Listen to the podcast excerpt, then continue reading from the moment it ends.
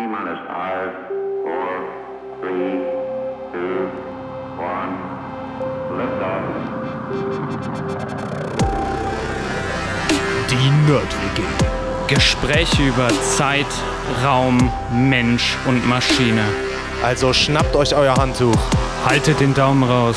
Und natürlich das Wichtigste, keine Panik.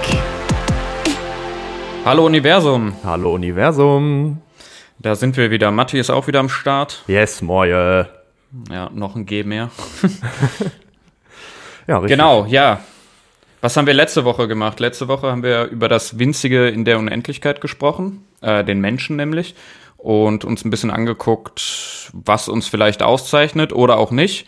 Und so ein bisschen die Frage betrachtet, ob wir was Besonderes sind oder doch vielleicht unbedeutend. Ja, wer da Lust drauf hat, gerne reinhören.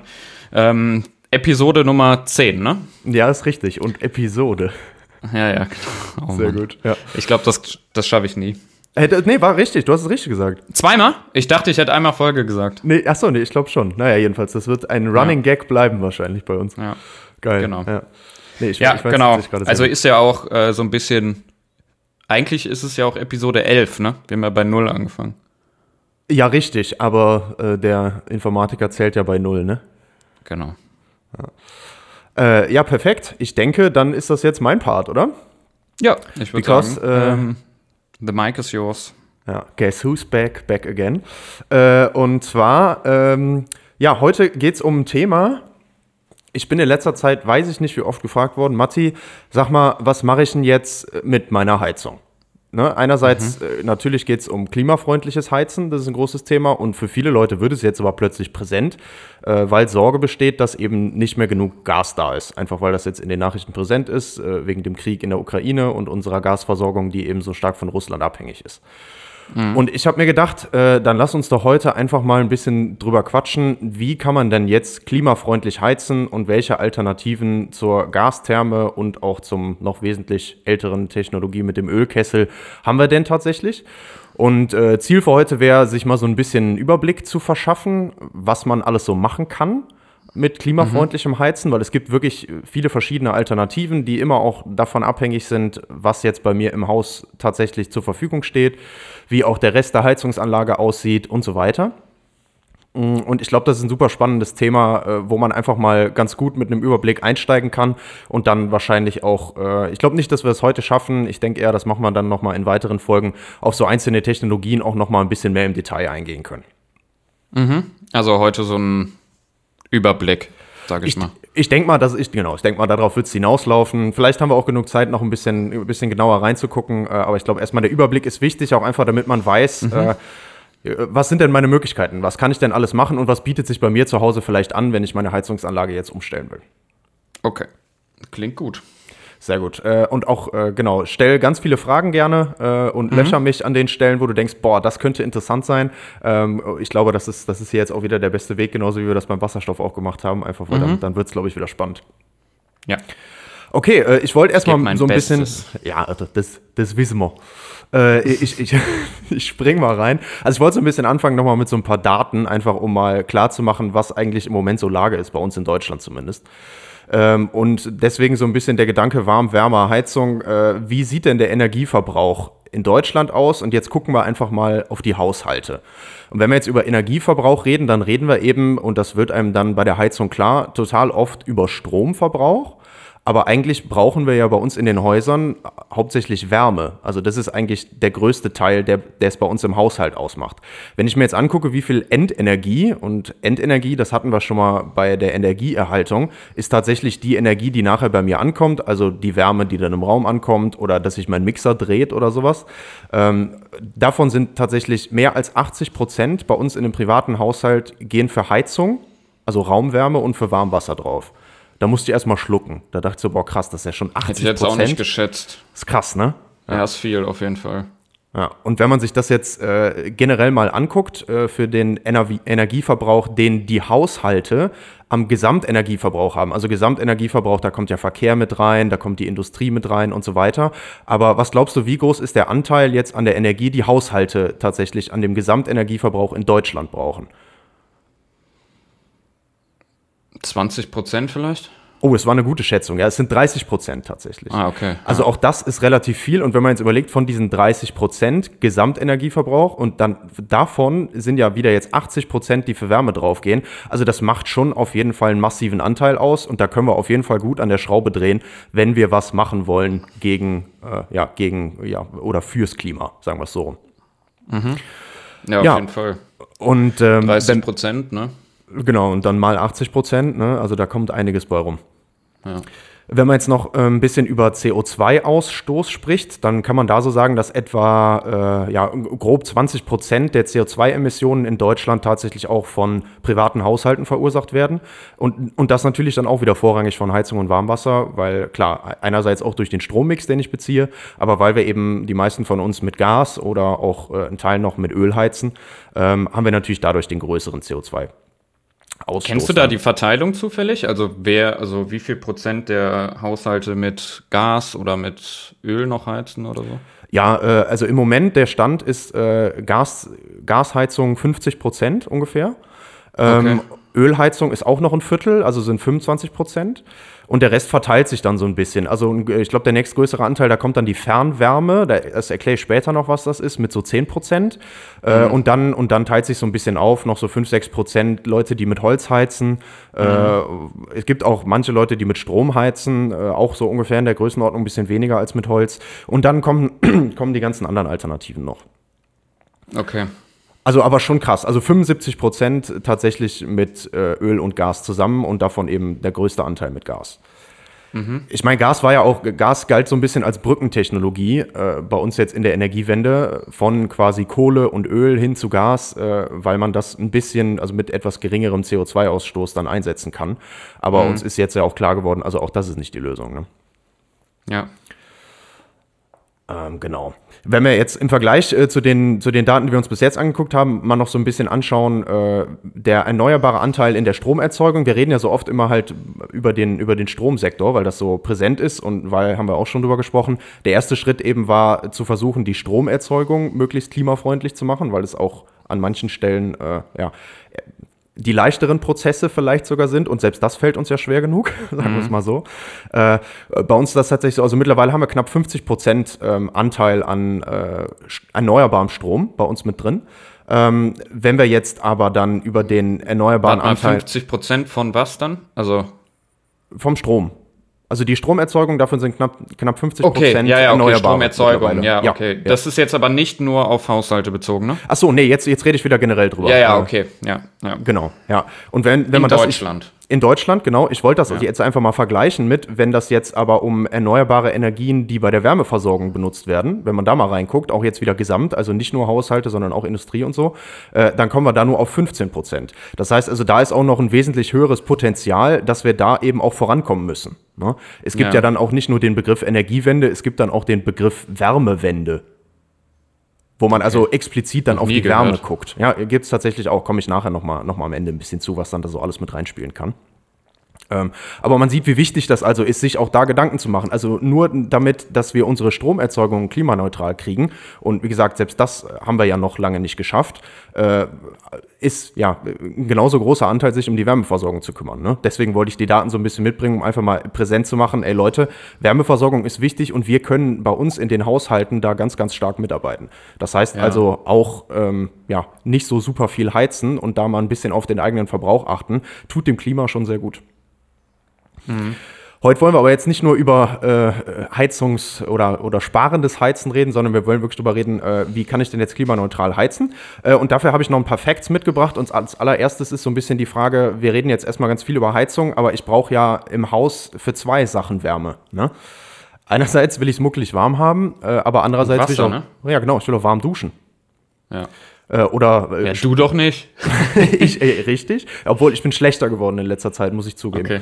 Aber jetzt kommt ja eh der Sommer, dann, dann ist das mit dem kalten Duschen auch wieder. Siehst du, der Luxus, ne? Aber guck mal, habe ich mich direkt selber ertappt. In, in dieser kleinen Ja, Bude ja. da in Stuttgart, ne? Da war es ja auch einfach ein Aufwand, weil ich diesen, weil ich diesen blöden Erhitzer da nur hatte, diesen Elektrohitzer, der dann 20 Minuten laufen muss, bis du warmes Wasser hast.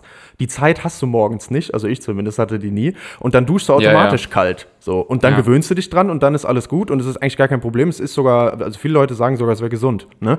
So, jetzt habe ich hier wieder ne, äh, den Luxus. Ja, du einfach drehst nur halt den Hahn, nach- auf, dass es So. heiß und ja. Ja. Ich habe einen Lifehack, glaube ich. Ja, echt? Ja, du kannst diese Campingduschen nehmen. Kennst Ja. du die? Äh, Diese schwarzen Säcke. Hängst da einfach am Balkon irgendwo auf, in die Sonne. Mhm. Und dann hast du auch warmes Wasser, kannst du heiß duschen. Solltest du dann vielleicht nur abends machen. Stimmt, ja, ja, klar, weil über die Nacht morgens. wird das Ding wieder kalt. Ja, Ja, ja. Ja stimmt, das ist eigentlich Aber auch eine das wäre ne? natürlich äh, sehr klimaneutral. Also und- bis auf natürlich einmal den Sack kaufen, wahrscheinlich Versand durch irgendein Versandhaus. Was mit das Schlimmste sein wird, genau, aber ja. Ja, Ja. stimmt, ist eigentlich voll die gute Idee. Also wenn man es wirklich ernst meint, äh, sind das alles Alternativen, ne? Also das, das kann man wirklich machen. Musst man nur noch eine Wanne hinstellen, um das Wasser wieder aufzufangen, ne? Ach so, ja, du Weil kannst, sonst läuft das ja überall runter. Ja. Ich hätte, ich hätte jetzt dieses port portable Duschding einfach bei mir in die Wanne gestellt. Also in die, ich habe ja so eine Badewannendusche. Ach stimmt, du kannst ja dann auch reinholen. Ja, ja. Ja, ja, klar. Das hängst du nur raus und dann, genau, duschen tust du trotzdem drin. Ja, ja, genau. Macht ja, ja nichts. Muss nur irgendwo dann aufhängen, damit das wieder oben hängt und dann gib ihm. Ja. Also Ja. ja, ja ne, also ne, so einfach ist es eigentlich. Aber siehst du, wie groß die Hürde bei uns halt irgendwie immer ist, ne? Ja. Ja, Ähm. und allein schon zu sagen, ich dusche jetzt nicht gerade, wann ich will, sondern ähm, muss halt immer gucken, äh, ja, wann ich Stimmt. dusche. Weil ich dann sage, ich mache es immer abends und heiß duschen geht halt tatsächlich ja dann auch nur, wenn die Sonne geschienen hat, ne? ja, stimmt. Naja, aber vielleicht eine Lösung. Ich finde es eine geile Idee, auf jeden Fall. Ja. Äh, genau, also jetzt äh, haben wir das, äh, also warm im Haus für Heizung und natürlich auch für Wasser. Ähm, das heißt also, wenn genau. wir jetzt darüber sprechen, müssen wir auch irgendwie immer so ein bisschen an die beiden Aspekte denken. Ähm, wenn wir jetzt über das Heizen reden, dann äh, gibt es ja bei uns in Deutschland jetzt zwar nicht gesetzlich festgelegt, aber so grob eine Heizperiode, weil äh, heizen muss ich ja nur im Winter. Das ist immer so grob von Oktober bis Ende April, Anfang Mai. Ähm, warum fällt mir das jetzt ein? Wir haben ja gerade Ende April und im Endeffekt ist jetzt also genau die richtige Zeit, um so eine Heizungsanlage zu wechseln. Wenn ich jetzt eine neue Heizungsanlage einbaue, mache ich das natürlich nicht im Winter. Das wäre total blöd, weil dann bin ich vielleicht irgendwie zwei, drei Wochen oder so, wenn das, wenn das ein bisschen dauert, je nachdem, wie viel ich austauschen will. Äh, natürlich irgendwie mit kaltem Haus will ich nicht oder kalte Wohnung. Ähm, Dementsprechend macht man das dann. dann ich habe natürlich im Sommer trotzdem den Warmwasserbedarf, aber eben nur noch den Warmwasserbedarf und der ist halt wesentlich geringer und das kann man dann auch alternativ lösen. Oder wenn wir jetzt über Warmwasserbereitstellung sprechen, äh, gibt es da auch zwei Möglichkeiten. Ähm, oft ist das gekoppelt mit der Heizungsanlage, das heißt, ich habe halt dann eine so eine Gastherme und die sorgt einerseits dafür, dass ich eben meinen Heizkreislauf warm kriege und andererseits sorgt die dann dafür, äh, dass ich auch warmes Wasser kriege, ähm, was aus dem Hahn auch rausläuft. Aber generell äh, kann man das auch getrennt machen. Also das gibt es auch tatsächlich Anlagen, äh, wo dann eine, eine äh, Komponente dazu genutzt wird, um das Warmwasser bereitzustellen und eine eben äh, getrennt davon für den Heizungskreislauf. Und das können auch unterschiedliche Sachen sein. Ne? Gastherme für die Heizung und dann irgendwie so ein Elektrodurchlauferhitzer ähm, für, für mein Warmwasser. Kennt man ja auch äh, bei der Oma. Haben wir noch- auch, ne? Haben, haben wir das? Ich weiß nicht, wie das hier im Haus Ja, ja, ist. hier oben, also ich habe auf jeden Fall hier oben in der Wohnung ist ja so ein, äh, so ein Durchlauferhitzer, glaube ich, hinten Ah, siehst du, ja. in der genau, Kammer. Dann, ja, dann, äh, dann hast du genau das an der Stelle. Ja, das kann natürlich sein. Ich kann mich auch nur immer bei der Oma erinnern. Weißt du noch, bei der Oma, wo man auch immer dann, äh, ich weiß gar nicht, ob das sogar, ob das so Meinst zum du der Durchlaufen schon sogar? war? Ja, ja, genau. Nee, ob das doch, zum Durchlaufen war oder ob das, äh, ob das an der Stelle dann sogar erstmal den Tank quasi hatte, dann den Tank heiß gemacht hat und erst, wenn dann dieser kleine Tank heiß So war, ist konntest du das. da ja, ja, das, äh, genau, ne? das hatte ja so einen kleinen Tank oben. Ja. Genau. Das- das kennt Und dann man auch das noch, Wasser ne? da drin erhitzt wie ein Wasserkocher fast vorgeschaltet, ne? Sowas, genau, ist das, ja. Und Ja. Dann, dann ist halt nicht mehr Durchlauf, sondern dann, äh, und das war ja auch das, was ich da hatte in Stuttgart zum Duschen. Deswegen musste ich 20 Minuten warten, bis genug Wasser warm war, mit dem ich dann duschen konnte, ne? Weil der auch immer so einen Tank erstmal warm gemacht hat. Durchlauf heißt, der erhitzt genau das, was da durchläuft, während es durchläuft. Okay. Ne? Also Ja, da das brauche ich nicht nochmal erst, was anderes, ja. Genau, also das sind, das sind nochmal zwei unterschiedliche Sachen. Ähm, genau, Okay. ha, da haben wir die auch schon abgehakt, sehr gut. Ähm, und genau, also ich kann das getrennt machen oder zusammen machen, beides wird gemacht. Ähm, wenn wir jetzt noch über Warmwasser sprechen, eine wichtige Sache, die es da immer noch gibt, ist ähm, Legionellenvorbeugung. Äh, man sagt, dass man dann eine Temperatur, eine Mindesttemperatur von so 55 Grad haben soll, also 55 bis 60 Grad. Äh, und das heißt also, damit auch dann bis zum Hahn, wo das nachher rausläuft, das Wasser, diese 55 Grad erreicht sind, sage ich dann, okay, ich brauche ein bisschen mehr, also ungefähr 60 Grad warmes Wasser, was irgendwie erzeugt wird und bis das dann eben beim Hahn rauskommt, damit auch an der letzten Stelle dann 55 Grad sind, äh, damit tatsächlich sich keine Legionellen bilden in dem Wasser. Weil das Wasser ist ja, äh, die Leitungen sind ja offen zur Umgebung, ne? also die gehen an die Luft ran und so weiter äh, und dementsprechend ähm, Also offen zur Umgebung, da wo es aus dem Hahn rauskommt. Ne? Das sind jetzt keine Leitungen, die irgendwie äh, nicht volle Rohre sind. Ne? Ja. Was sind jetzt Legionellen? Ach, das, das ist einfach nur, äh, frag mich nicht, Bakterien oder sowas. Was ich weiß es nicht. Salmonellen? Ich, ich glaube, kenne ich mich gar nicht aus. Ich weiß nur, dass es gesundheitsgefährdend ist, wenn ich jetzt das Wasser dann trinken würde. Und wir reden ja bei Brauchwasser auch immer über trinkbares Wasser äh, und deswegen Legionellen gefährlich. Also gesundheitsschädlich, einfach im Wasser. Ähm, Ja, und, und, und deswegen äh, muss man das halt haben und dann auch zum Beispiel, so ein, wenn man so einen Tank hat oder sowas, diesen Tank auch dann regelmäßig mal auf 55 Grad erhitzen. Wenn in diesem Tank halt Wasser mit drin ist, was auch irgendwo Kontakt zur Umgebung haben kann. Ähm, es gibt natürlich jetzt, wenn ich über diesen Heizkreislauf spreche, ähm, man kennt das ja bei uns, die Heizungen. Ähm, wir haben jetzt hier in dem Haus eine Fußbodenheizung, aber viele, äh, was eigentlich so das Präsenteste meistens auch ist, sind diese Heizkörper, diese Radiatoren, die man kennt, die wir auch bei unseren Ja. Eltern im Haus haben. Ne? Ähm, Da ist es tatsächlich so, da wird dann mit so einer Gastherme meistens Wasser heiß gemacht und dann wird Wasser durchs Haus geführt, durch diese Heizungsrohre ja, und dann kommt eben heißes Wasser in diesen Heizkörpern an. Genauso kommt auch heißes Wasser in unserer Fußbodenheizung an und läuft dann durch diese Heizschlangen von der Fußbodenheizung. Und dieses heiße Wasser er erhitzt dann eben entsprechend den Raum. Ne, also die Luft im Raum äh, und das wird halt genutzt. Und wenn ich da jetzt so einen Heizkreislauf habe, der geschlossen ist, das heißt also, das Wasser hat keinen Kontakt irgendwo zur Umgebung, weil das nicht irgendwo aus dem Hahn rausläuft oder sowas, dann habe ich da kein Problem mehr mit sowas. Also solche Legionellenbildung und ein weiterer Vorteil ist auch, äh, ich muss da nicht so viel über Rost nachdenken. Rosten tun solche Sachen, wenn die mit Kontakt, äh, also mit in Wasserkontakt sind und zusätzlich Luftkontakt. Also Rosten Genau, hat immer mit, Sa- Sauerstoff, ja. genau, hat mit Sauerstoff zu tun. Äh, deswegen ist das natürlich auch Von praktisch. der Oxidation, ne? Richtig, genau, nennt man dann Oxidation.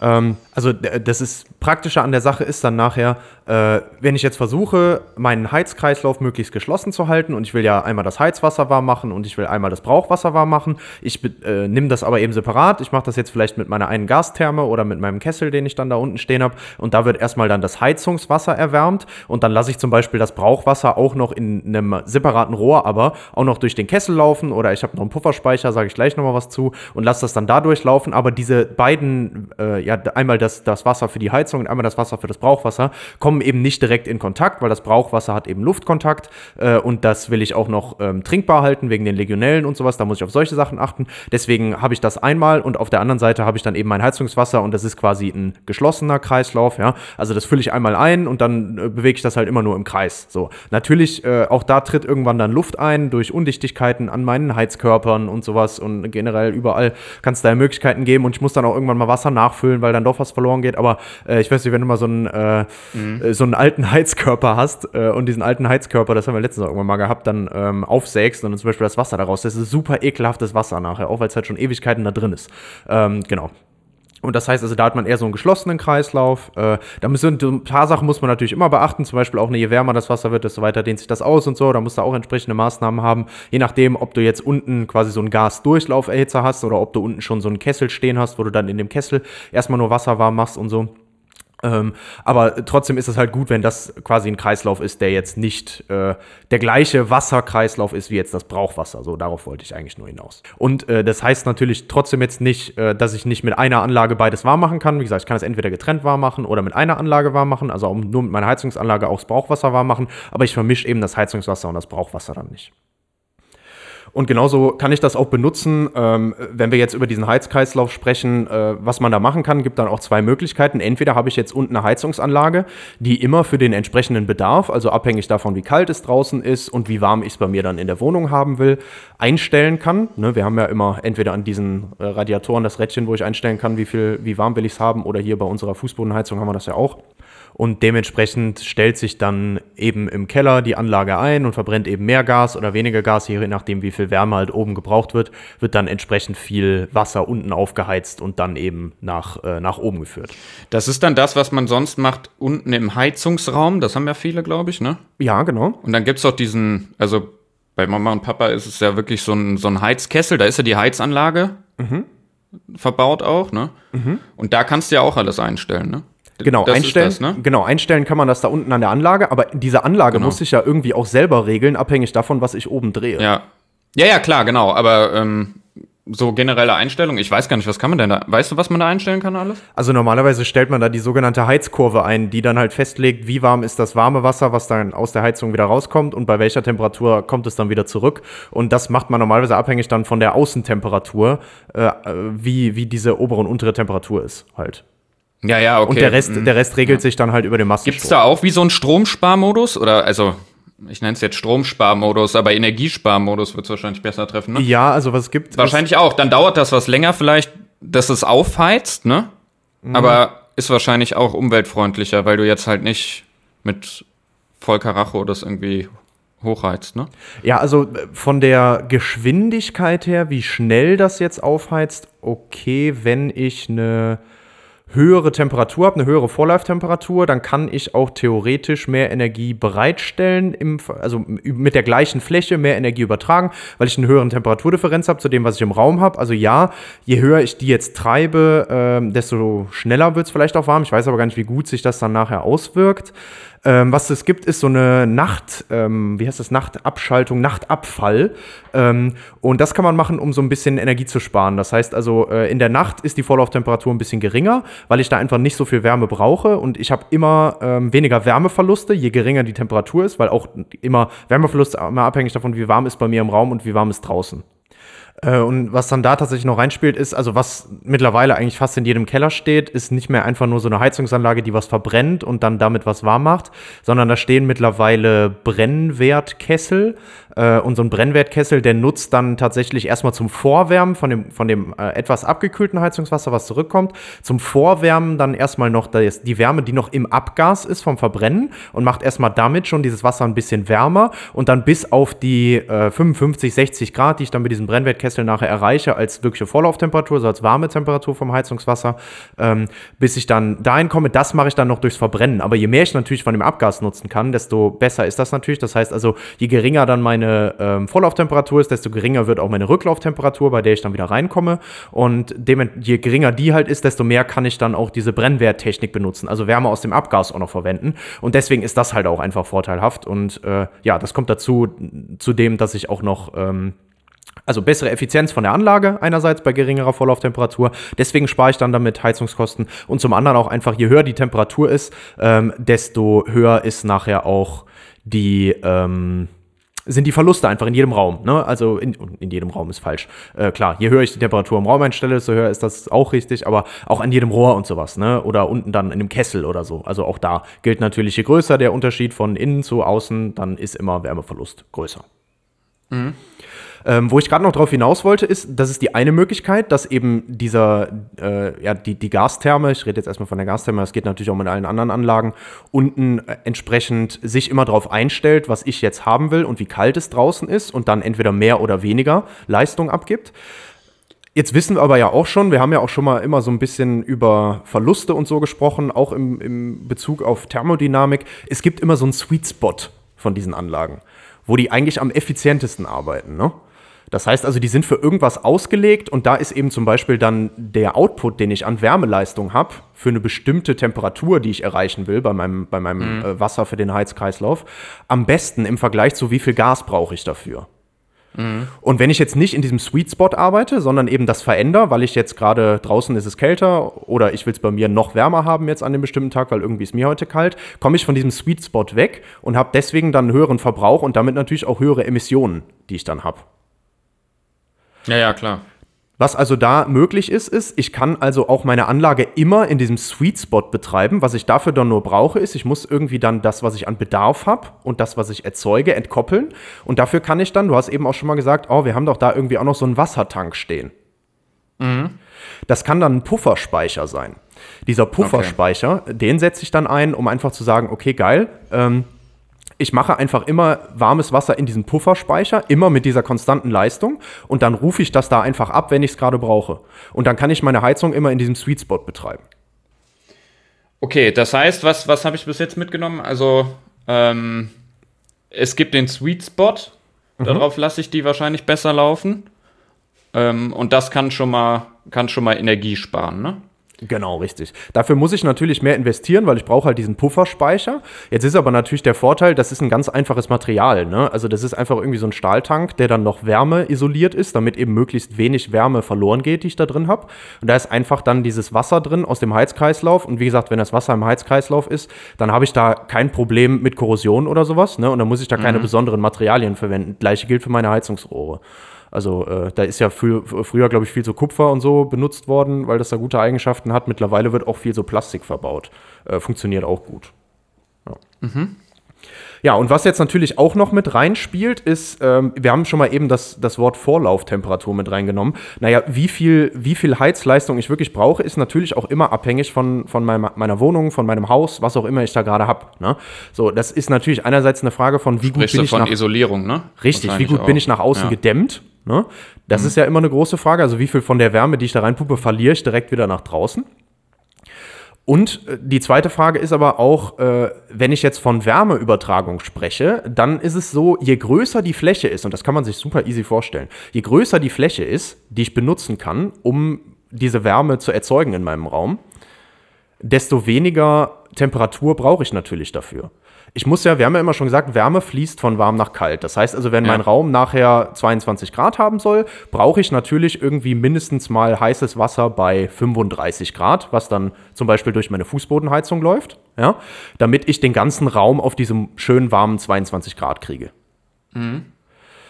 Jetzt ist es aber so, wenn ich jetzt nicht den ganzen Fußboden habe, um den Raum warm zu machen, sondern eben nur einen Heizkörper an einer Wand, der ja viel Ja, kleiner ja. ist Ja, brauche ich eine viel höhere Temperatur an Natürlich. Wasser. Das heißt, der Heizkörper muss nachher eher dann 50 Grad, 60 Grad warm sein, damit ich den, warm auf zwei, äh, den Raum auf 22 Grad kriege. Das kann man sich direkt vorstellen. Ne? Also Jetzt erklär mir mal gerade, warum stehen die Dinger immer an Fenstern?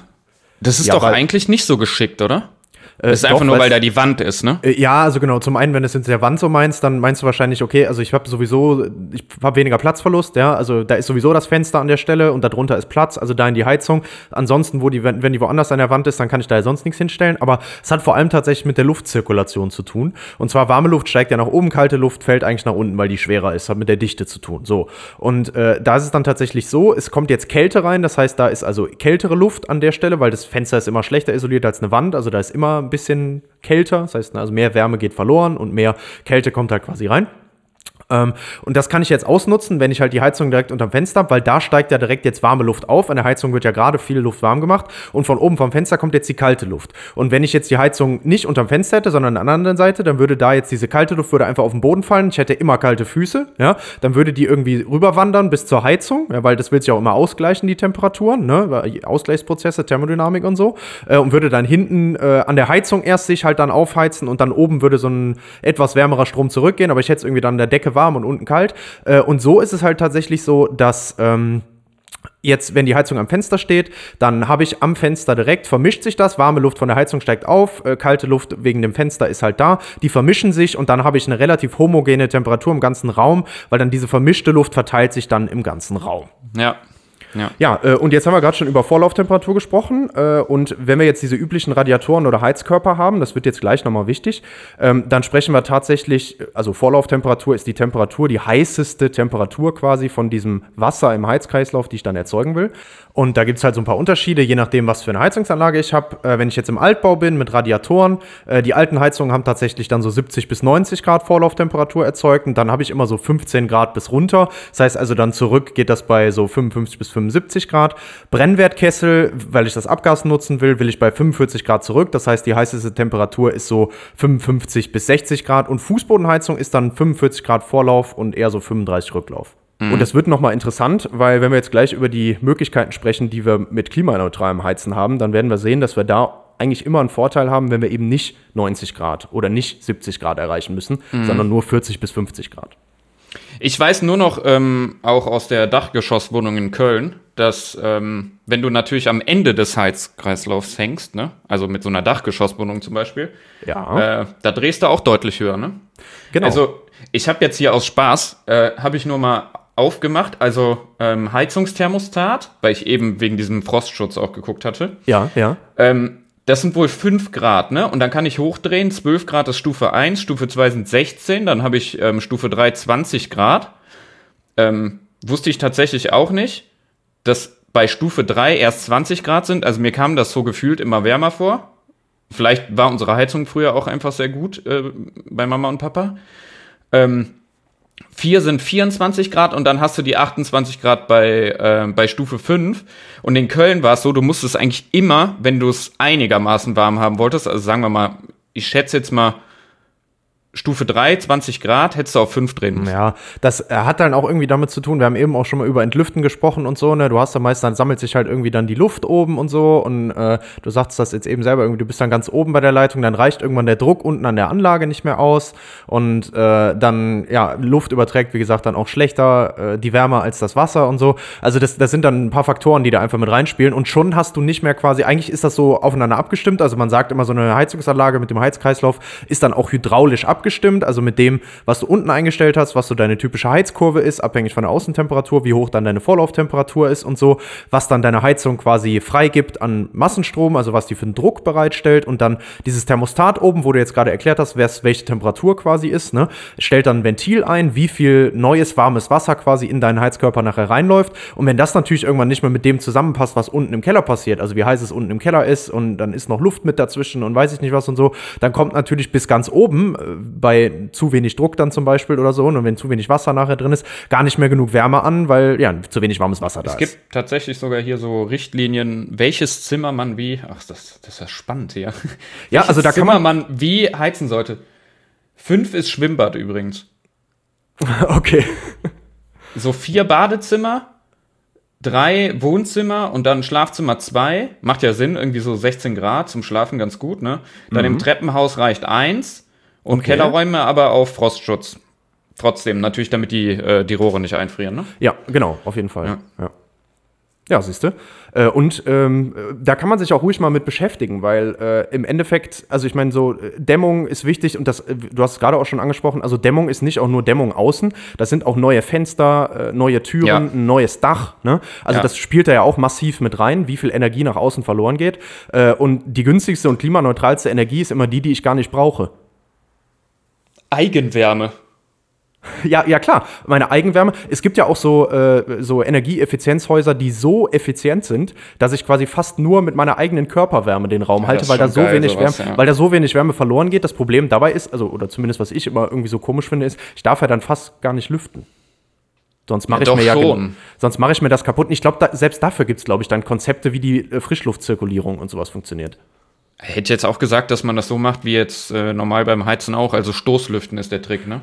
Ich kann mir vorstellen, dass dass das schon nicht reicht. Dann ist es einmal kalt und dann dauert es ewig, bis es wieder warm wird. Ich glaube eher, dass das auch so gemacht wird. Da kannst du dann zum Beispiel so ähm, Kollektoren auf dem Dach haben, die die Sonnenenergie nutzen, um Luft heiß zu machen. Dann saugst du Außenluft einfach an. Äh, mit der Sonnenenergie machst du dann die Luft heiß und führst dann frische Luft, die aber warm ist, in deinen Raum rein. Und dann kalte Luft dafür wieder ab. Ich glaube, solche Sachen, in, in, die, in die Richtung geht das da auch tatsächlich. Gut heizender Nachbar hilft auch. Ja, ja, äh, Untermieter, der gut heizt, ne? Ja, ja. Also nicht Genau. Untermieter im Sinne von einer, der unter mir wohnt, nicht im Sinne von. Ja, ja, äh, tatsächlich merke ich das aber äh, hier am Arbeitszimmer, weil ich habe ja hier ähm, eigentlich heize ich hier so gut wie gar nicht. Also ich habe nur dieses äh, dieses Mindest, ja, wahrscheinlich ist das auch wie so ein Frostschutz bei der Fußbodenheizung. Okay. Ähm, und genau, als vorher keiner in der Wohnung war, war ein deutlicher Unterschied von der von der Kälte vom Boden hin zu ähm, jetzt ist jemand da, ne? Ja, Also klar, das merkt gut. man schon. Ich strahle aber ja auch sehr viele eigene Körperwärme aus. Ja. Ne? Das muss man ja auch dazu sagen. Ne? Ja. Das ist, weil du so heiß bist. Ja, wow. So schlecht. Äh, Fishing for Compliments und so, ne? Sehr schlecht. Schneiden wir raus. Nein. Nee, Quatsch. Hab ich kein Problem mit. Ähm, genau, so. Jetzt haben wir ganz viele Rahmenbedingungen geklärt. Ich glaube, das war sehr wichtig und man sieht ja auch hier, selbst da stellen sich uns jetzt direkt schon wieder ein paar Fragen, äh, was man da eigentlich alles noch beantworten Also könnte. jetzt waren wir gerade bei, bei Dämmung, Isolierung, ne? Und Genau, Also die, die günstig, also die beste Energie ist die, die ich nicht brauche. Da waren wir gerade angekommen. ja, Das- stimmt. Ne? Stimmt. Also das ist, das ist dann auch immer interessant. Ähm, und natürlich irgendwie auch trotzdem aber ein, ein gewisser Wohnkomfort, der halt irgendwie nötig ist. Ne? Ja, und Ja, jetzt äh, klar.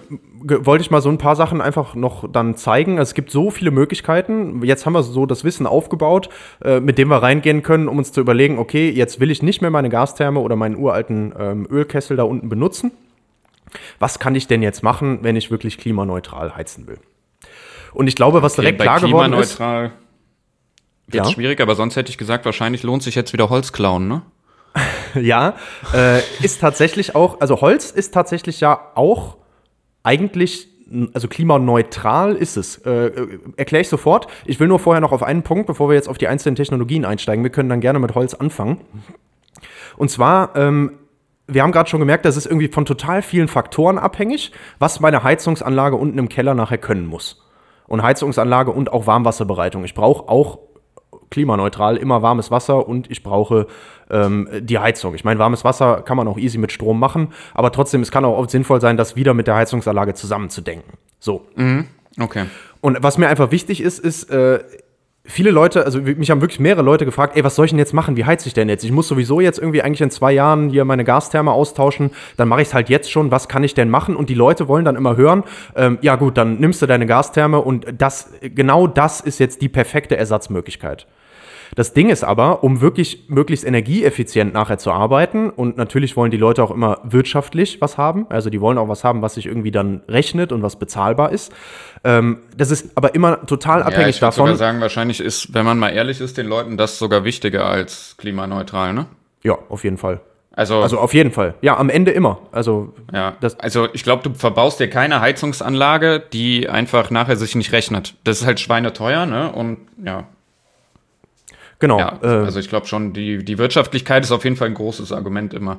die ist immer das Hauptargument. Die ist immer das Hauptargument. Also wenn ich einem sage, okay, du kannst entweder für äh, 20.000 Euro eine neue Heizung oder für 40.000 Euro eine neue Heizung haben und die eine ist klimaneutral und die andere nicht so, dann wird er immer sagen, ja gut, ich nehme aber die für 20.000. Ein bisschen was tue ich ja vielleicht auch dadurch durchs Klima, ist ja eine neue und damit bessere Anlage. Also ne, so.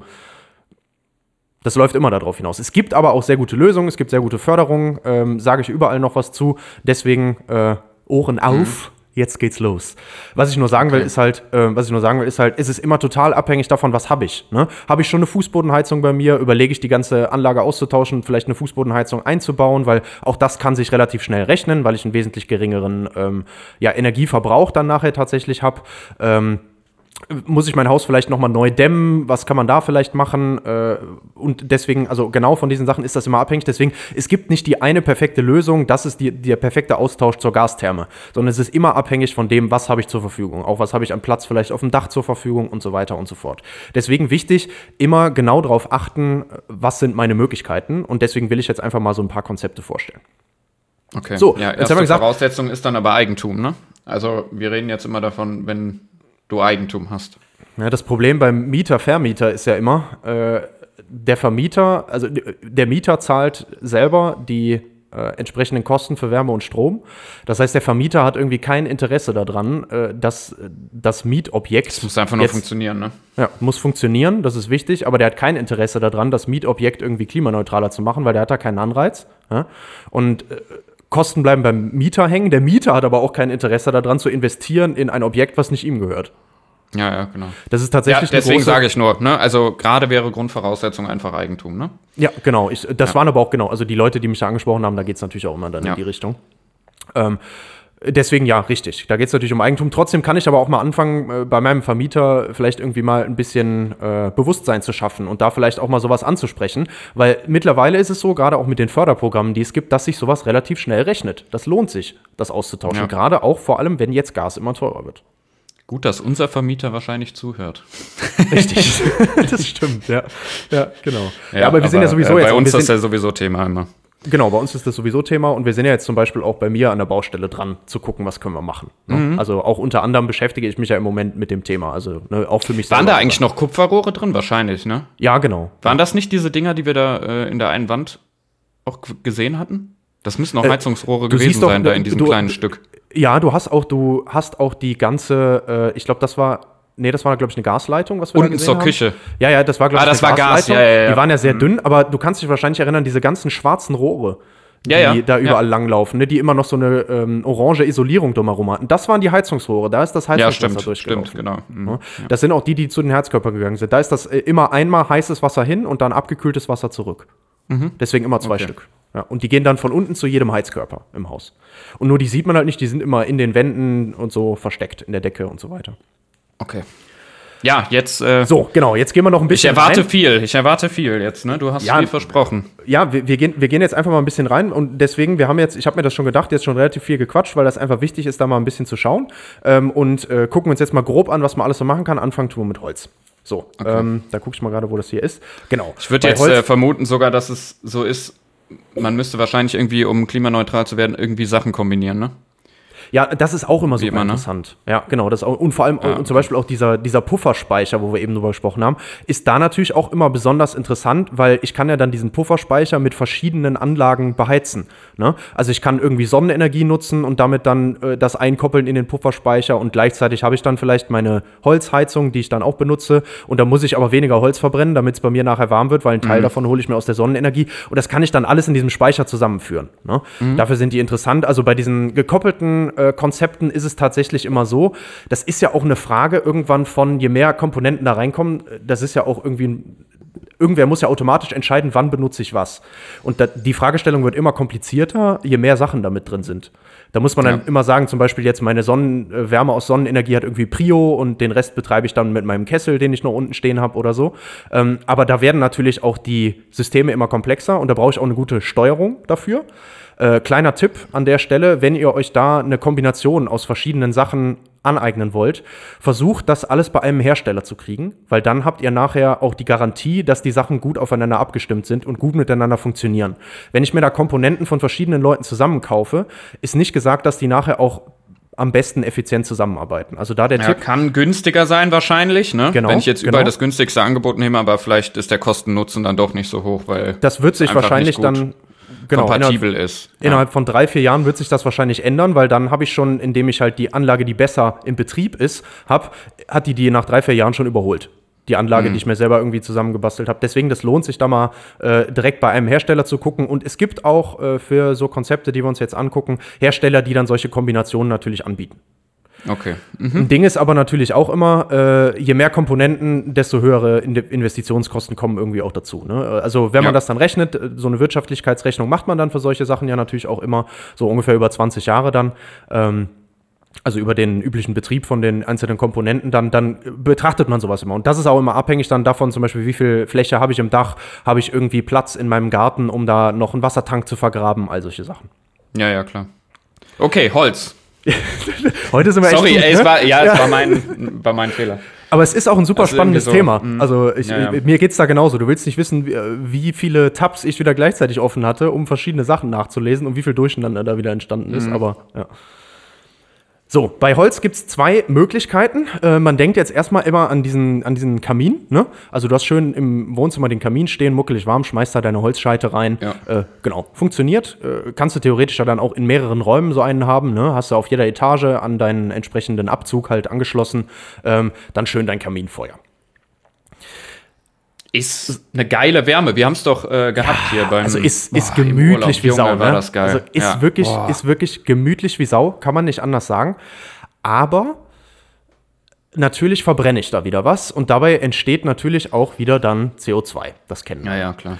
Jetzt ist der Vorteil dabei aber, also man kann das tatsächlich als klimaneutrales Heizen bezeichnen. Eigentlich, warum? Naja, das CO2, was ich ja dabei verbrenne, hat ja das Holz beim Wachsen vorher aus der Luft geholt, ne? Also den Kohlenstoff. Ja, das ist doch wieder eine, eine Das ist ein, nee, das ist ein Kreislauf. Also wenn wir jetzt, wenn wir jetzt tatsächlich ähm, so weit sind, dass wir überall immer nur noch das CO2 verbrauchen würden, was wir auch irgendwo aus der Luft rausholen, dann hätten wir ja, kein Zero Problem. Waste quasi, ne? Genau, dann hätten wir kein Problem. Deswegen ist das eigentlich gar nicht so schlecht. Jetzt kommt aber das Problem an der Sache.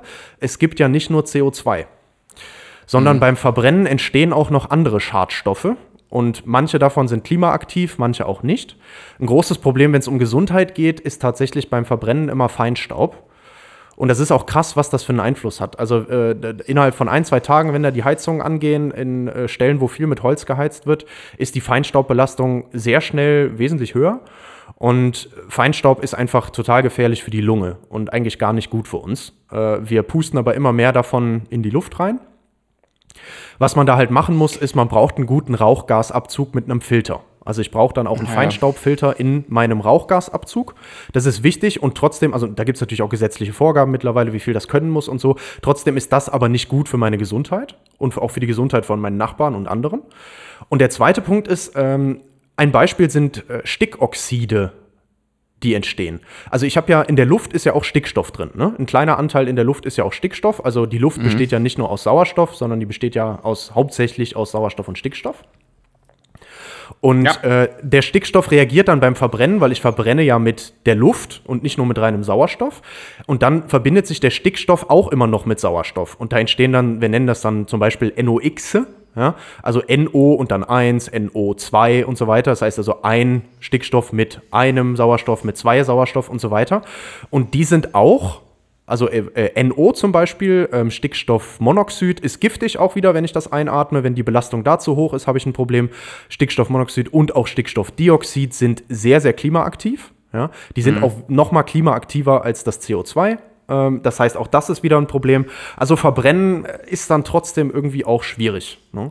Und natürlich auch da, äh, auch das kann ich wieder in meiner Filteranlage noch versuchen zu verbessern. Ne? Das mache ich ja auch im Auto zum Beispiel. Da habe ich auch meinen Katalysator und sowas, der dann versucht, solche Sachen noch zu vermeiden. Aber es ist immer ein Problem. Ja. Fand ich jetzt Ja. irgendwie auch gut, weil ähm, man redet sonst äh, wirklich immer nur über CO2. Ne? Deswegen wollte ich noch ein anderes Beispiel Ja, bringen. ja, voll gut. Also auch mal dann darauf hinzuweisen, dass es halt auch andere Stoffe gibt, die klimaaktiv sind, ne? Ja, Ja. Mhm. genau. Genau, also da, da gibt es da gibt's viele Sachen, die da, die da noch mit. Wir haben ja auch schon mal über das Methan gesprochen, was auch wesentlich schlimmer ist, Genau. die pupsenden Kühe. Äh, aber auch Ja. da gibt es halt noch mehr Sachen. Das heißt also, das ist ein Problem und da kann ich halt gegenarbeiten mit guten Filtern gegen den Feinstaub und gegen die anderen Schadstoffe, die da noch entstehen, die auch klimaaktiv sind. Und jetzt ist natürlich noch der zweite Punkt. Äh, ich entscheide ja irgendwie dadurch, wie viel Holz ich da reinschmeiße und so irgendwie immer Pi mal Daumen selber, wie ich das verbrenne. Jetzt ist aber natürlich auch von der Art der Verbrennung, also wie viel Holz ist vorhanden, wie viel Luft wird zugeführt und so weiter, abhängig davon, wie viele von diesen Schadstoffen und wie viel CO2 bildet sich.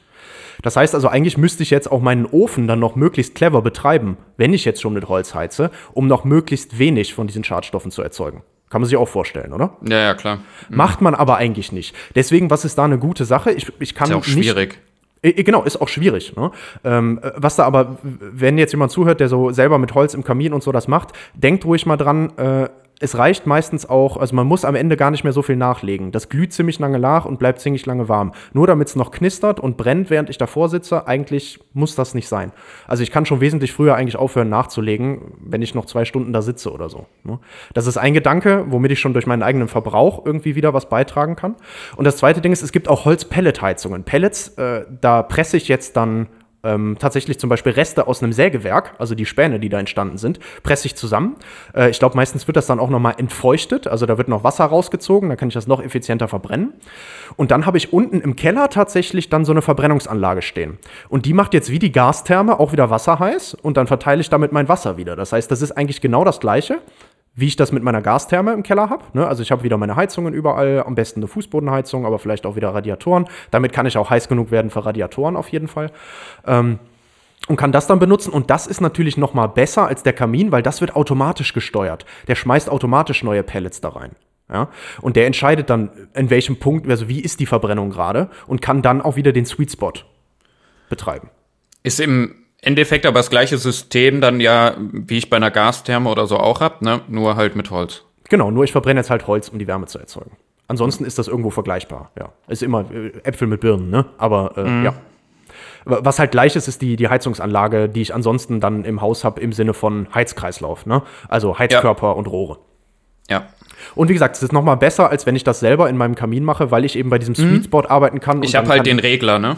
Ja, und der Sweet Spot, der macht das automatisch und der Sweet Spot kann dann auch aufgelegt sein auf möglichst wenig CO2 ausstoßen. Ne? Das ist so ein bisschen der, der Punkt, warum man das dann noch äh, gut und sinnvoll einsetzen kann. Ja. Ja, ich glaube, damit, damit haben wir Holz schon mal so ganz gut abgehakt eigentlich. Denk also wie ich auch, gesagt, ja. theoretisch vom Kreislauf her ganz gut neutral, aber ja. So, was jetzt natürlich gerade ganz, ganz präsent ist, ähm, ist das Thema Wärmepumpe. Und ist auch ein geiles Ding, weil eigentlich ist das ein total geiles Konzept. Ähm, weil, was heißt jetzt Wärmepumpe? Ja klar, okay, also äh, ich pumpe irgendwie Wärme. Und was pumpe ich da? Ich pumpe Wärme von einem niedrigen auf ein hohes Temperaturniveau. Und was man da so ein bisschen sich präsent machen muss, ist, Entschuldigung, tatsächlich ist es so, Wärme, für uns ist Wärme, also warm ist irgendwie immer irgendwas über unserer Körpertemperatur, weil nur das Ja. fühlt sich für uns warm an. Aber Wärme an sich, wenn wir als Wärme von Energieform sprechen, Wärme kann auch bei 0 Grad oder bei minus 5 Grad vorliegen. Das ist trotzdem Wärmeenergie, die übertragen wird. Ich brauche nur irgendwas, was minus 5 Grad ist und dann irgendwas, was ein bisschen wärmer ist und schon fließt Wärme von, 0, Gr- von dem, was 0 Grad ist, Ja, ja, zu dem, genau. was minus 5 Grad ist. Man Also braucht einfach nur einen Temperaturunterschied, ne? Der So, kann genau. minimal sein. Ja. Ja, das genau. Wie groß der sein muss, damit ich da effizient was übertragen kann, ist da wieder abhängig von der Fläche. Das hatten wir ja eben schon mal mit ne, Fußbodenheizung versus und so. Das gilt generell auch immer, dieser, dieser Unterschied mit der Fläche. Aber genau, äh, so, so generell, äh, immer wenn ein Temperaturunterschied da ist, dann wird auch Wärme übertragen. So. Das heißt also, warum denn dann nicht Wärmeenergie aus der Umgebung nehmen, aus vorhandenen Wärmequellen? Das ist doch eigentlich ein total cleveres Konzept. Ich nehme einfach Wärme zum Beispiel aus der Umgebungsluft. Ja? Die Umgebungsluft ist im Winter dann vielleicht auch wirklich minus 5 Grad oder noch kälter. Trotzdem kann ich aber, wenn ich jetzt irgendwo was habe, was noch mal kälter ist als die minus 5 Grad, Energie rausziehen aus diesen minus 5 Grad. Ich brauche also nur zum Beispiel irgendwas, was dann minus 10 Grad kalt ist. Ja? Oder nehmen wir einfach mal das Beispiel, wir gehen mal von 0 Grad aus, ja, und dann habe ich irgendwas, was minus 5 Grad kalt ist. Und dann hole ich mir tatsächlich also dadurch Wärme auf das Fluid, was ich benutze, also wir sprechen jetzt tatsächlich, ihr erinnert euch auch wieder an die Thermodynamik-Folgen von einem Kreisprozess. Also wir haben jetzt hier so ein, äh, ein Kältemittel, was wir wieder im Kreis führen, da machen wir irgendwas mit, ja, und wollen jetzt erstmal irgendwie Wärme an dieses Kältemittel dran kriegen. Ja klar, easy. Also brauche ich nur irgendwie ein Kältemittel, was noch kälter ist. Schon habe ich Wärme. Und das Geile bei der Wärmepumpe ist jetzt, ich nehme mir. Stickstoff. Ähm, ja, äh, tatsächlich, das sind äh, in den Wärmepumpen, die so im Moment sind, Fluorkohlenwasserstoffe nennt sich das. Übrigens auch super Kommt der klimaschädlich. hier wieder mit. Deswegen werden die ersetzt. Ja, aber im Endeffekt ist das, Du ich brauche weißt einfach so nur. viel, Mann. Das, also, Ja, aber, Ja. aber, aber ich brauche das, ich brauche halt irgendwas, was eben bei so kalten Temperaturen Ja. ähm, äh, verdampft und verflüssigt. Äh, weil in so einem Kreisprozess Mhm. Ja, will ich stimmt. immer irgendwas verdampfen und verflüssigen. Wir kennen das immer Wasser bei Umgebungsdruck, ne? verdampft bei 100 Grad. Jetzt gibt es aber auch andere Fluide, die dann eben die Eigenschaft haben, wie zum Beispiel diese Fluorkohlenwasserstoffe. Das geht aber da geht auch das mit schneller, ne? Äh, äh, nee, das Praktische ist vor allem, dass ich bei einer konstanten Temperatur das habe. Also äh, ich übertrage Wärme bei konstanter Temperatur. Das Okay. nennt sich dann latente Wärmeübertragung. Also das Wasser äh, heizt sich, Menschen, pass auf, ich stelle einen Topf auf den Herd, ja, so. Und äh, jetzt bringe ich da irgendwie Hitze rein äh, und dann dadurch, dass das eben warm wird, wird jetzt mein Wasser immer wärmer, bis es eben 100 Grad erreicht. Und dann bleibt das so lange bei 100 Grad, wenn ich den Topf mit offenem Deckel stehen lasse, bis alles Wasser verdampft ist. Und erst dann quasi, wenn, das, wenn ich jetzt den Dampf dann auffangen würde und den noch weiter heiß machen würde, erst dann würde dieser Dampf dann tatsächlich noch mal heißer als 100 Grad werden. Und das heißt ja, ich habe lange Zeit eine Wärmeübertragung bei konstanter Temperatur. Kann man das ein bisschen verstehen? Ja. Ja. Also und ich das hab's ist verstanden, glaube ich. Perfekt, weil und das ist praktisch, weil wenn ich jetzt nicht äh, immer eine unterschiedliche Temperatur habe, sondern eine konstante Temperatur dabei, kann ich die Wärme super gut übertragen, weil eben dann auch die Außentemperatur nicht auch noch irgendwie bis zu dem Punkt, wo ich jetzt immer wärmer werden muss, quasi äh, mitgehen muss. Ja? Also ich brauche ja immer draußen muss es immer wärmer sein als das, was ich habe. So und wenn dann draußen minus 5 Grad sind, übertrage ich die Wärme eben konstant bei 0 Grad und nicht fange bei 0 Grad an und irgendwann ist das aber dann auch minus 5 Grad und dann kann ich nichts mehr übertragen. Ja. Das ist der Vorteil, ne? wenn man sich da einen schlauen Begriff merken will, nennt sich dann latente Wärmeübertragung. Also ja. ne? Wieder was zum Durch- Flexen. genau wieder was zum Flexen durch eben äh, Wärmeübertragung bei Phasenwechsel, also von flüssig ähm, zu dampfförmig oder auch wieder zurück dann von dampfförmig zu flüssig latente Wärmeübertragung. Ja. Ja, so, und jetzt haben wir uns Wärme aus der Umgebung geholt und jetzt müssen wir natürlich diese Wärme, also wir haben jetzt schon Energie, die hat nur ein zu niedriges Temperaturniveau. Wir erinnern uns an die Thermodynamik, Exergie und Anergie. Ja, Exergie etwas, was sich umwandeln kann. Ja, so. Jetzt will ich das ja umwandeln an einer anderen Stelle und will wenigstens mal irgendwie meine 50 Grad erreichen oder so, weil ich will dann meine Fußbodenheizung betreiben, wo ich dann 50 Grad heißes Wasser brauche, zum Beispiel. Ja, das heißt also, ich sage jetzt mal, ich will jetzt dieses Kältemittel in diesem Kreislauf, was ich jetzt, jetzt habe ich Wärme in dem Kältemittel bei irgendwie 0 Grad oder so, ja, oder minus 2, ist auch egal, ungefähr in dem Bereich.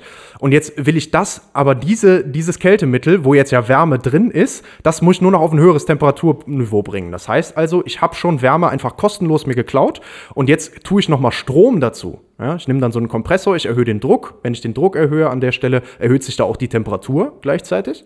Äh, und dann bringe ich das irgendwie so auf so irgendwie zwischen 60 und 70 Grad und dann ist dieses Kältemittel eben ähm, so warm genug, dass ich dann damit auf der anderen Seite wieder mein Wasser warm machen kann. Und das Wasser benutze ich dann, um den Heizkreislauf zu betreiben. Ja. Und das ist ein total geiles Konzept, weil Wärme hole ich mir einfach aus der Umgebung irgendwo, ja, nimm dann diese Wärme und dann tue ich noch ein bisschen Strom dazu, Ja? Und dann habe ich dadurch, mit dem Strom mache ich nur folgendes: das Temperaturniveau der vorhandenen Energie anheben. Dann habe ich am Ende noch ein bisschen mehr Energie, vor allem mehr Exergie. Strom war ja auch reine Exergie. Ne? Da habe ich also noch mehr von der Umwandlung. Zack, geil. Und was ist jetzt das wirklich Geile daran? Ich brauche von dieser kostenlosen Wärme, die ich mir aus der Umgebung hole, dann so im Verhältnis 4 zu 1 bis 5 zu 1 mit dem Strom. Das heißt, ich brauche nur ein Fünftel von Strom um eine Wärmeleistung, also um jetzt zum Beispiel ähm, 100 Kilowatt Wärmeleistung bereitzustellen, brauche ich nur 20 Kilowatt Strom. Ja, das mhm. ist doch geil, oder? Das ist wirklich gut. Was für Anlagen sind das? Ähm, ja, diese Wärmepumpen, die stelle ich mir auch einfach dann in den Keller rein. Da ist jetzt immer so ein bisschen abhängig davon, womit betreibe ich das.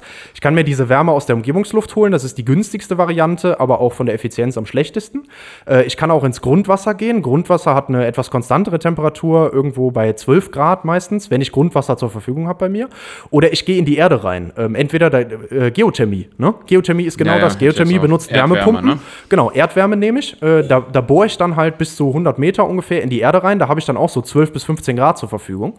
Äh, und diese 12 bis 15 Grad sind natürlich viel besser und vor allem sind die konstant im Vergleich zu dem, was ich dann draußen habe. Es gibt ja auch bei der Wärmepumpe wieder einen Sweet Spot. Und wenn ich mhm. immer eine konstante Temperatur bei der Wärmezuführung habe, ist es natürlich besser, als wenn sich das verändert mit der Umgebungstemperatur. Trotzdem, die meisten Wärmepumpen sind eben mit Umgebungsluft betrieben, einfach weil das die günstigste Variante ist und die kann ich überall hinstellen. Ich stelle mir nur so einen Kasten vors Haus ja, und da ist so ein Ventilator dran und da ziehe ich mir das rein. Ja. Mhm. Ja, und das ist, wie gesagt, also ist ein total geiles Konzept, finde ich. Ich finde das total spannend, einfach zu sagen, ich nehme mir die Wärme, die ich sowieso kostenlos habe und pumpe die nur auf ein höheres Temperaturniveau. Ist aber begrenzt. Ähm, das kann man eigentlich nur oder hauptsächlich effizient betreiben, wenn ich, wenn ich hauptsächlich eine Fußbodenheizung habe und ganz gut gedämmt bin. Ähm, das heißt also, in einem Altbau einfach mal so, so wie der da steht, ist das schlecht einzusetzen, weil ich kann damit schlecht diese 70 bis 90 Grad effizient erreichen. Also effizient. Also das wäre jetzt was für Leute, die sanieren. Modernes Haus haben oder sanieren, ne? Genau, Leute, die sanieren. Da ist das eigentlich auch fast immer die beste Lösung, die man machen kann. Äh, und vor allem im Neubau eigentlich eh gang und gäbe. Wir haben schon so eine Million Wärmepumpen bei uns in Deutschland. Ähm, und äh, Ziel bis 2030 sind dann, glaube ich, sechs Millionen zu haben. Wie viele Haushalte gibt es in Deutschland? Weiß ich nicht. Aber ich kann den Anteil kann ich auch nochmal nachreichen. Also ich sehe jetzt eh schon, wir laufen hier schon aufs Ende zu langsam. Ähm, wir, wir gehen auch auf die Wärmepumpe, da mache ich auf jeden Fall im Detail nochmal eine Folge zu, weil da gibt es noch viele wichtige Infos, die man da auch wissen sollte, wenn man sich dafür interessiert. Ähm, also machen wir auf jeden Fall nochmal eine Folge zur Wärmepumpe und dann vielleicht zusätzlich noch zur Brennstoffzellenheizung ja. oder so. Ähm, da also es sind so, so roundabout 42 Millionen Haushalte. Ah, siehst du, ja, guck, und davon dann 6 Millionen sollen auf jeden Fall schon mit Wärmepumpe geheizt werden. Ja, und das Interessante ist ja, ich heiz mit Strom, ne? Ja. Das und heißt, wenn der also, grün ist, ne? Ja, genau, dann bin ich dann, klimaneutral.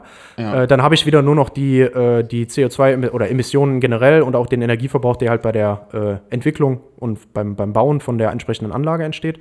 Aber im Heizen selber bin ich dann klimaneutral. Und weil ich eben nur ein Fünftel von Strom brauche zu dem, was ich an Wärmebedarf habe, lohnt sich das auch wirtschaftlich total. Wenn ich jetzt nur mit Strom heize, du kannst ja auch komplett elektrisch heizen, man kann ja auch immer aus Strom direkt Wärme erzeugen.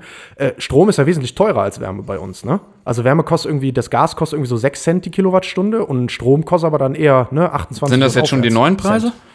Oh, nee, die gehen, glaube ich, auch noch weiter hoch jetzt im Moment. Aber trotzdem, okay. also so, ne, wie so der übliche, üblich, war jetzt nur, was mir gerade so im Kopf rumgeschwebt ist. Mhm. Ähm, so, der, so der übliche, ne? Durchschnittspreis. Unterschied. Ja, und das heißt also, wenn ich jetzt plötzlich fünfmal so viel Strom brauche bei mir, weil ich eben nicht sowas wie eine Wärmepumpe nutze, sondern den Strom direkt umwandle, da brauche ich ja so viel Strom, wie ich auch Wärme erzeugen will. Nachher, ja, ja, ne? klar. Mhm. Boah, das ist natürlich, ja, dann habe ich plötzlich eine wesentlich höhere Rechnung. Deswegen ist das auch interessant, ne? Weil ich also zwar mit Strom heize, aber super effizient. Mhm. Ja, und wie gesagt, äh, viele Leute haben dann da Angst und sagen, oh, boah, ich mache zwar diese Luftwärmepumpe, aber wenn es jetzt im Winter richtig kalt wird und so weiter. Äh, ich zeige da dann in einer anderen Folge mal noch äh, im Detail mal ein paar mehr Konzepte. Wir gucken uns an, wie die wirklich funktioniert, wo sind die Grenzen und sowas. Aber für ähm, ja, Sanieren, wenn ich mein Haus energieeffizienter mache und für einen Neubau absolut super attraktive Lösung. Empfehlenswert. Genau, aber wie gesagt, Fußbodenheizung, weil die hohen, hohen Vorlauftemperaturen erreiche ich nicht. Ähm, ich spreche eher über eine Vorlauftemperatur von 50 bis 55 Grad dann ähm, mhm. und weniger. So, äh, eine Sache, auf die ich kurz noch eingehen will, äh, bevor wir gleich zum Abschluss kommen, ist tatsächlich Fernwärme, weil das will ich hier nicht vorenthalten. Ähm, und Fernwärme ist ein super geiles Konzept. Äh, das ist eigentlich nichts anderes als, ich habe Rohre, die ähm, ja, einfach wie auch Stromleitungen oder sowas oder auch Abwasserleitungen und weiß ich nicht was, eben irgendwo als Infrastruktur verlegt sein müssen und dann bei meinem Haus ankommen. Das sind gut wärmeisolierte Rohre und diese Ro durch diese Rohre kommt heißes Wasser in mein Haus. Dann benutze ich direkt das heiße Wasser in meinem Haus und schicke kaltes Wasser über eine zweite Leitung dann einfach wieder zurück. Das heißt also, ich brauche keine Gastherme oder Wärmepumpe oder eigene ähm, Wärmeerzeugungsanlage bei mir im Keller, sondern mhm. Ich nutze einfach Wärme, die mir von außen durch heißes okay. Wasser, was ich geliefert kriege, bereitgestellt wird. Warum sage ich jetzt, boah, das ist ein geiles Konzept? Überlegen wir doch mal, wir haben eben gesagt, 50 Prozent der Haushalte sind mit einer Gastherme, 25 Prozent mit einer Ölheizung, also auf jeden Fall mal 75 Prozent der Haushalte, die auf jeden Fall irgendwie ähm, ja, wo es geändert werden muss, die Wärmeerzeugung. Ne? Ja, ja, und du brauchst dann einfach nichts Neues bei dir verbauen, ne? Eine neue Heizungsanlage so. oder sowas, oder? Genau, jetzt habe ich im Moment wird diese Fernwärme gespeist, zum Beispiel durch so Kombikraftwerke, die dann Strom erzeugen und wo dann die Abwärme bei so einer, bei so einer Stromerzeugung mit Kohle und so zum Beispiel, äh, habe ich auch immer noch Abwärme bei einem relativ hohen Temperatur. Das kann ich dann zum Beispiel nutzen, um damit so Wasser heiß zu machen. Ja? Und das Wasser dann bei mir, dass das Wasser dann bei mir ankommt. Auch davon wollen wir natürlich weg, aber das war auch so eine Übergangslösung, die da benutzt wurde. Was ist jetzt noch interessant, äh, oder auch, also wurde auch mit Gas dann oft betrieben. Was ist jetzt noch interessant? Ähm, Müll Müllverbrennung zum Beispiel machen wir ja sowieso. Auch die Wärme kann ich dann benutzen, um damit das Wasser heiß zu machen. Und was ist noch geil? Naja, ich muss nur eine zentrale Anlage nachher austauschen. Wenn ich jetzt von diesem Blockheizkraftwerk weg will, von der Müllverbrennung vielleicht weg will oder irgendwas und dann da so eine Großwärmepumpe zum Beispiel einsetze, dann ist mir als privater Benutzer muss ich nichts umstellen, sondern nur einmal diese große Anlage muss umgestellt werden. Und das ist natürlich für den Infrastrukturumbau super attraktiv. Deswegen lohnt mhm. es sich jetzt auch, jetzt schon, wenn vorhanden, das muss natürlich immer da sein. Ich muss irgendwo Fernwärme haben. Also irgendwo im Umkreis von so 20 Kilometern muss das schon irgendwie Industrie sein oder so, wo ich die Abwärme, ich kann auch Industrieabwärme nutzen aus Stahlerzeugung oder so zum Beispiel, ne? Chemieindustrie. Kommt auch immer noch Abwärme. Auch das wird dann genutzt. Ne? Mhm. Also das, deswegen ein geiles Konzept. Und aber eben, weil, wenn ich das bei mir habe, wenn ein Fernwärmenetz zur Verfügung ist, würde ich das immer empfehlen, weil ähm, erstens ist das preislich, lohnt sich das oft. Und zweitens, äh, wirklich, es muss nur eine zentrale Anlage umgestellt werden und nicht jeder in dem Wohnviertel, in der Stadt und weiß ich nicht was, muss dann tatsächlich auch ähm, seine eigene Heizungsanlage umtauschen. Das ist natürlich interessant. Ne? Okay, das heißt also, deine Empfehlung wäre tatsächlich Fernwärme, ne? Ja, wenn das, wenn das zur Verfügung steht. Also wir haben bis jetzt ja erst Und 10% ich, Fernwärme. Ja, das dementsprechend, plus, äh, ja, wenn du jetzt sagen würdest, dass hm.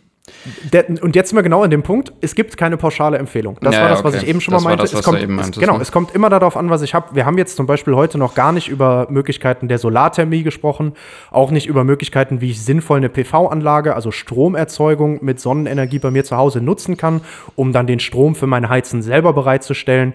Es gibt noch ganz viele interessante Konzepte, die ich zusätzlich verwenden gucken, kann. Ne? Da muss man dann individuell gucken. Äh, da gibt es noch so ein paar Sachen, das gucken wir uns aber beim nächsten Mal an. Also beim nächsten Mal sprechen wir auf jeden Fall noch über Wärmepumpe im Detail. Wir sprechen mhm. noch über ähm, Solarthermie, also Nutzen von Sonne ähm, um irgendwas warm zu machen und nicht um Strom zu erzeugen. Wir sprechen aber auch über Möglichkeiten, wo kann ich auch PV nutzen, also wo kann ich auch eigene Stromerzeugung nutzen. Ähm, wir sprechen auch noch über Nutzung von Wasserstoff zum Heizen. Ähm, und ich glaube, damit haben wir dann nochmal eine Folge voll. Das ist, glaube ich, gut. Aber okay. machen jetzt hier erstmal so langsam äh, einen Abschluss. Haben schon mal ein paar Sachen kennengelernt. Genau, wir haben Holz schon uns angeguckt. Ne? Wir genau. haben uns die Wärmepumpe in grob, sage ich mal, angeguckt. Genau. Und wir hatten die Fernwärme, ne? Genau, und wir hatten die Fernwärme, haben damit schon einige interessante Konzepte kennengelernt. Ähm, und haben vor allem aber auch verstanden, äh, was gehört denn zu der Heizung alles dazu. Und ich brauche nicht nur warmen Raum, ich brauche auch warmes Wasser. Und wir haben auch gelernt, äh, das ist also ja bei uns zu Hause an der Wärme, an dem Wärmeverbrauch was zu tun und den klimaneutral oder klimafreundlicher zu machen, das ist ein ganz wichtiger Schritt, damit wir auch hier vorankommen. Ne? Also es geht nicht nur um den Strom. Das ist auch oft was, was man den Leuten einfach mal präsent machen muss. Und gerade wird das Thema präsent eben wegen ne, jetzt Schwierigkeiten, Gaslieferungen aus Russland und so weiter. Ähm, aber für unser Klima ist das, ist das total wichtig. Und ich glaube, eine Sache will ich, will ich jetzt noch loswerden. Wir haben eben schon mal über Wirtschaftlichkeit gesprochen. Ne? Und wenn wir jetzt so rechnen, äh, 10 bis 20 Jahre äh, rechne ich dann für so eine Anlage, weil eben meine neue Heizungsanlage, die ich jetzt einbaue, ähm, wird so 10 bis 20 Jahre laufen. Danach muss ich die wieder austauschen. Ne?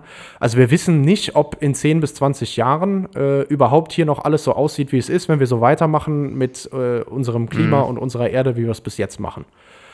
Also eine Investition in klimafreundliches und klimaneutrales Wohnen, Heizen, Leben generell, energieeffizient, klimaneutral wohnen, sich verhalten, äh, ist immer eine Investition in sich selber, in die zukünftige Generation.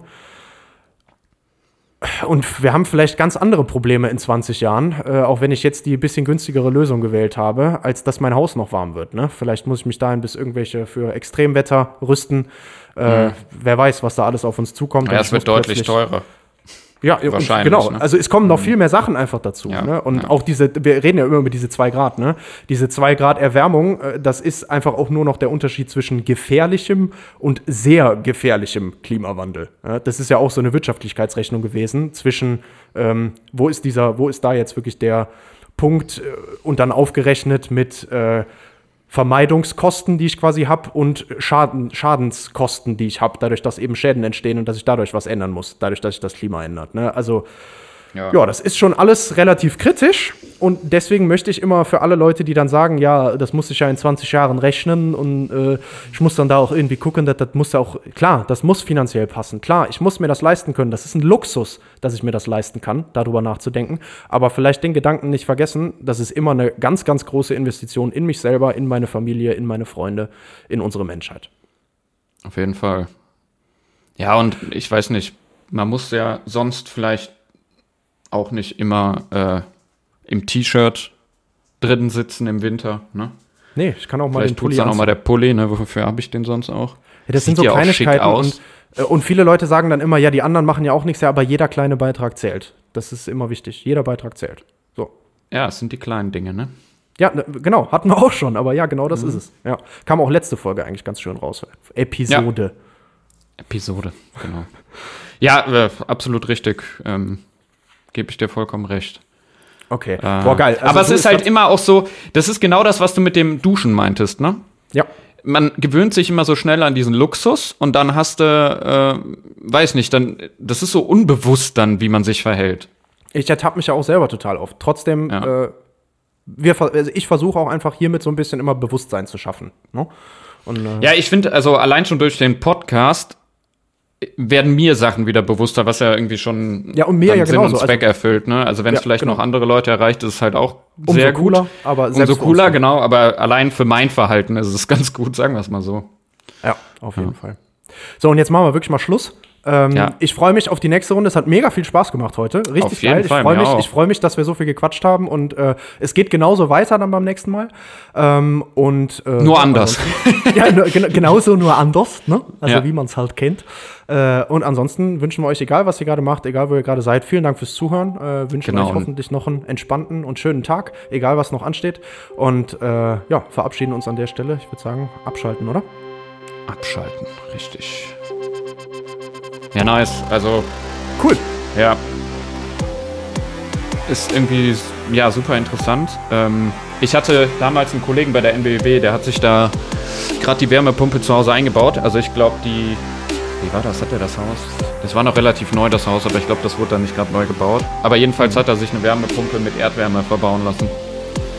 Ja, genau. Also das, das lohnt sich mega. Das war also, natürlich das dann irgendwie, ich klappt. sag mal, das war ja auch so ein bisschen on the top. Ist ja auch Mhm. schon wieder, wie lange war das her? Zwei, drei Jahre muss das ja her sein. Also das mit der Geothermie macht man ja auch schon länger und das ist halt auch echt super, super effizient, weil ich da brauche ich wirklich nur noch ganz wenig Strom Ja. im Verhältnis. Ähm, aber ich muss immer so ein bisschen Glück haben. So eine Bohrung ist halt schweineteuer, ne? Äh, d- Das hat er auch schon- gesagt, ja. Und du musst halt Glück haben. ne? Wenn du Glück hast, brauchst du nur ein, zwei Bohrungen, dann ist das die geilste Investition, die du machen kannst. Wenn, du brauchst aber auch eine Genehmigung, ist genehmigungspflichtig. Äh, und äh, zum anderen kannst du auch Pech haben. Machst da fünf, sechs Bohrungen und dann ist es doch alles sehr teuer. Ne? Nee, machen wir nächstes Mal auf jeden Fall. Ja, geil. Ah, ihr seid ja immer noch da. Leute, abschalten. Abschalten, Wochenende Entspannt genießen. euch. Ja, oder, Ja. oder Woche oder wie auch immer. Oder direkt Heizungsanlage umstellen. So, direkt in die. Recherche rein. Ja, direkt in Ja. die Recherche rein. Also, macht's gut. Jo,